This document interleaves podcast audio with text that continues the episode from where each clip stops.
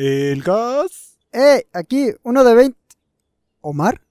Sí, patrón, ahorita se lo llevo. ¿Qué es aquí? Pues no encontré chamba ahí en las minas de carbón. Así que, pues me vine a ganar la vida, vendiendo gas.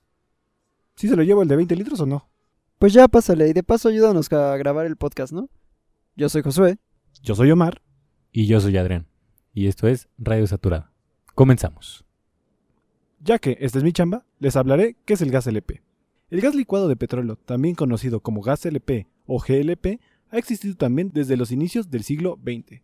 Descubierto como subproducto del petróleo en el año 1900, comenzó a ser utilizado inicialmente como sustituto de leña para calefacción y cocción.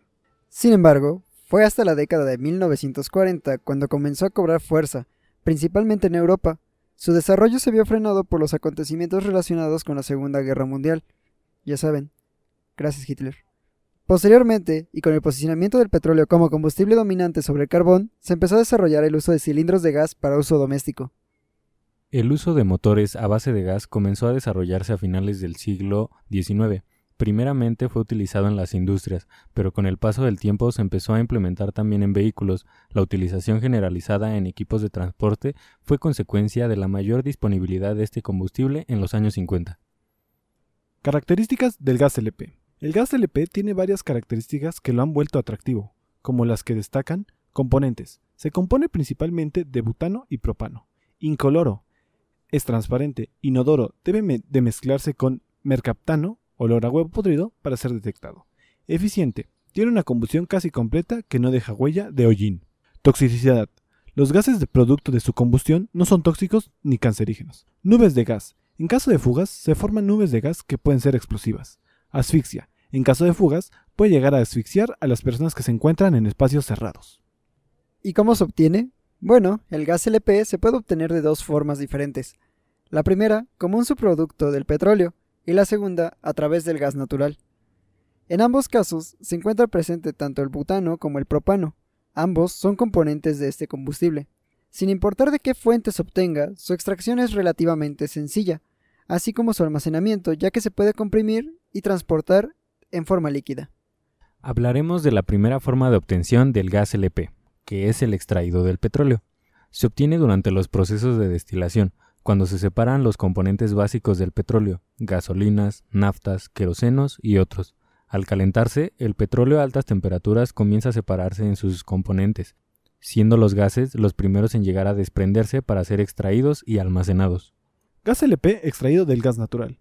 Para obtener el gas LP a partir del gas natural, se debe de enfriar este último tratando de hacer que el butano y el propano se condensen en la parte inferior del mismo.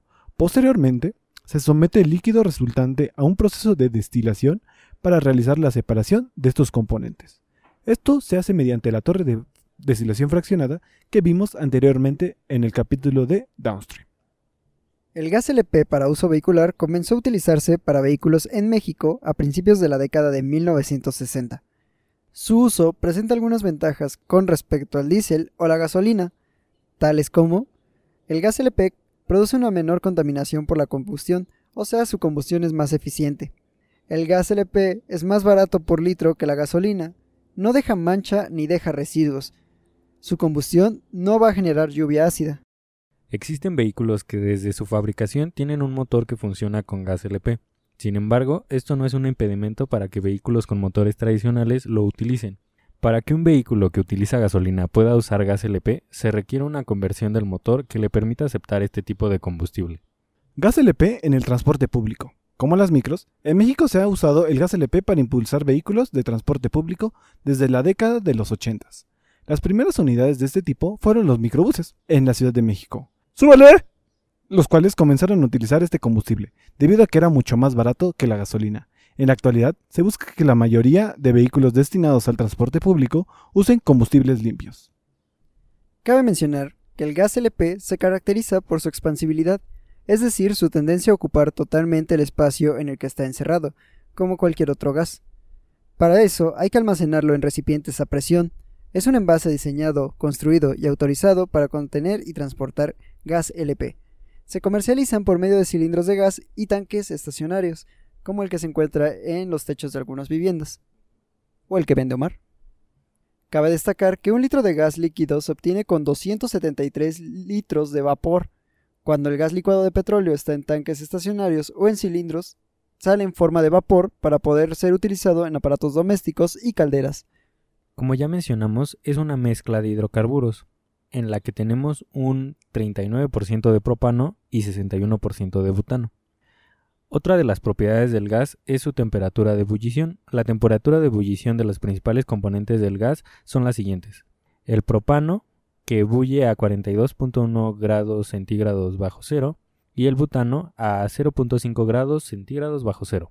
Las temperaturas de ebullición indican que son las temperaturas a las que hervirán si solo estuvieran sometidas a la presión atmosférica.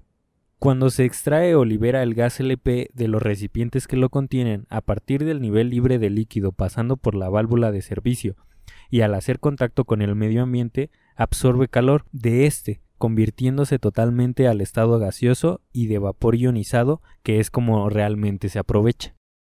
Es por eso que al usted mover su tanque, suena como si tuviera un líquido, y al salir, es gas. Recuerden que los tanques de gas LP son peligrosos y pueden tener un gran riesgo hacia la salud. Por favor, no pongan una flama cerca de un tanque de gas.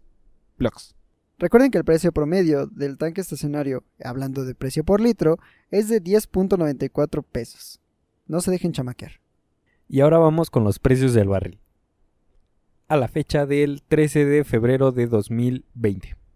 El crudo WTI está en 51.39 dólares por barril, el crudo Brent en 56.25 y la mezcla mexicana está en 45.9 dólares por barril. Esto ha sido todo de nuestra parte. Y recuerden seguirnos en Facebook, Twitter, Instagram y YouTube como Código Petrolero. Además, de seguirnos en nuestro canal Radio Saturada, también de YouTube. Y no olviden, Pemex tiene la energía, pero nosotros tenemos el código.